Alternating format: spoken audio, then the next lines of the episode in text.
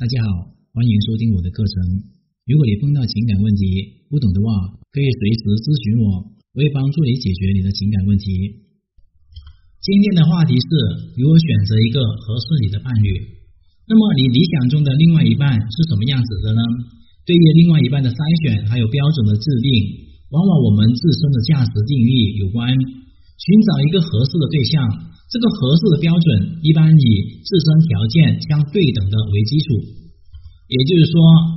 你对于自己以及目标对象有一个什么样的选择标准？这个标准就是自己与对方的定位大体分为三观、经济实力、颜值、家庭这四个方面参考。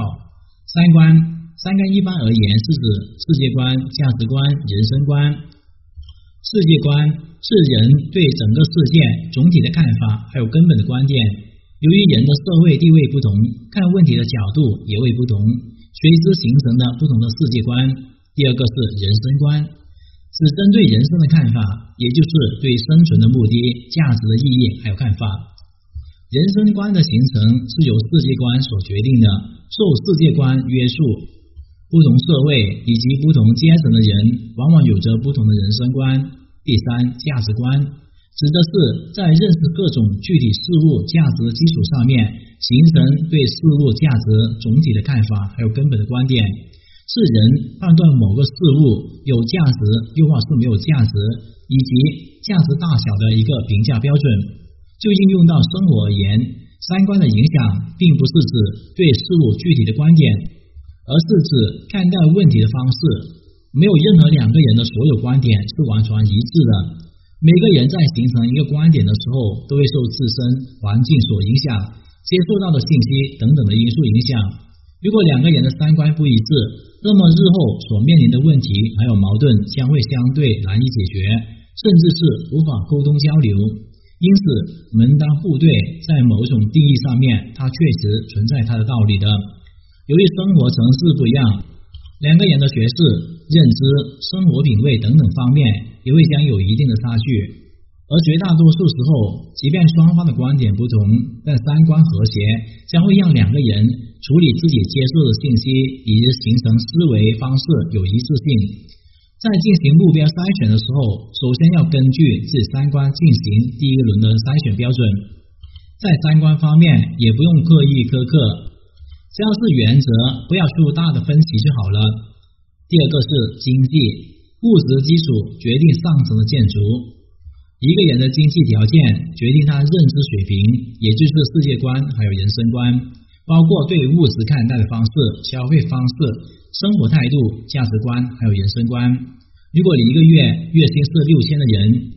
除了日常开支，每个月假设剩余三千可以灵活的支出。那么这三千元的话，将会成为你对目标筛选的一个经济标准。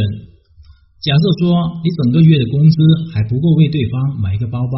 那么你们之间的认知差距、消费还有生活态度将会有极大的落差。由于人生价值观不同，导致你开支压力巨大，而对方欲求不满，这种情况屡见不鲜。迫于面包的压力，最终不欢而散。打个比方说。有一些家庭富裕的女生，每个月可能花支是几万块钱，给自己生活、护肤、衣着。那么，如果一个男生跟她约会的时候，吃饭包括酒店开房都不会是一千块钱就能够解决的问题，那么这个女生选择男朋友的标准就不是一般打工族所能够承担得起的。自己有多大的能力，就追求哪一种经济层面的一个感情、颜值、爱美之心，人皆有。在筛选的过程中，这个板块没有明显的一个界定。俗话说，萝卜青菜各有所爱，只要觉得自己美就好了，顺眼就好了。但是有两个颜值明显差异的话，则一方用其他方式来弥补不足。第一个是经济实力，第二个是身体的一个本能，第三是学识、见解、脾气等等的内在优势。颜值不够，活来凑。因此，在颜值筛选与制定标准上面，基于自己审美观，以自身其他条件辅助来参考就可以了。可以从两个方面做一个选择。第一个是比自己颜值优越的，用自己除了颜值以外，其他实力、经济、身体本能、学识弥补对方在另外一半颜值上面的标准；第二是没有自己颜值优越的，则通过对方除了颜值以外其他实力来判断是否进入你筛选的范围。家庭，一个人性格的形成，往往与其从小生活环境息息相关。不得不承认，在问题家庭里面，单亲家庭环境成长下的孩子，在或多或少有一定的性格缺陷。他们表现于过多腼腆、自卑，欲望是由于自卑催生出来的补偿机制，转变成为自卑又自负的性格等等，甚至在人生观、价值观上面有着不为人知的阴暗一面，在后天成长教育中，往往能够得到修正。但不能够排除在根本上面的一些问题，而这些性格缺陷在交往初期往往不容易显现，但并不代表一定非得选择家庭环境和谐以及家庭经济实力优质的对象。假设你与交往对象陷入了一个爱河，双方感情已经进入稳定了，这个时候你得知对方父母是一个瘾君子，又或是赌徒等等，这将成为一段痛苦的恋爱。在自己家庭破产、背负巨债的一个情况下，你的另外一半成婚以后势必与你一起分担这些压力。那么，在关于对象选择上面，你将无法再承担一个家庭无自理能力的感情。再者，自己呢处于一个无产阶级的家庭，父母皆是普通的工薪阶层，而你的对象则是小资产家庭。因此，在家庭这一块的话，需要做决定，进入一个交往初期，就需要有一定的了解，根据自身家庭情况做一个大致范围的筛选。对另外一半的家庭要求也不必苛刻，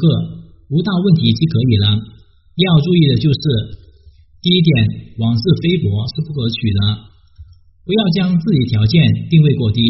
尽可能在三观、经济、颜值、家庭这四个方面。先对自己做一个客观全面的衡量。第二个，如果要求对方高标准的话，就需要努力提高自己了，使自身的价值定位接近于那个高标准，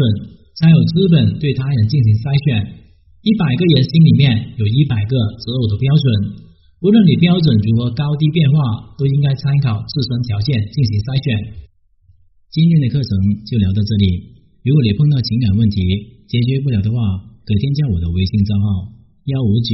七五六二九七三零，感谢大家收听。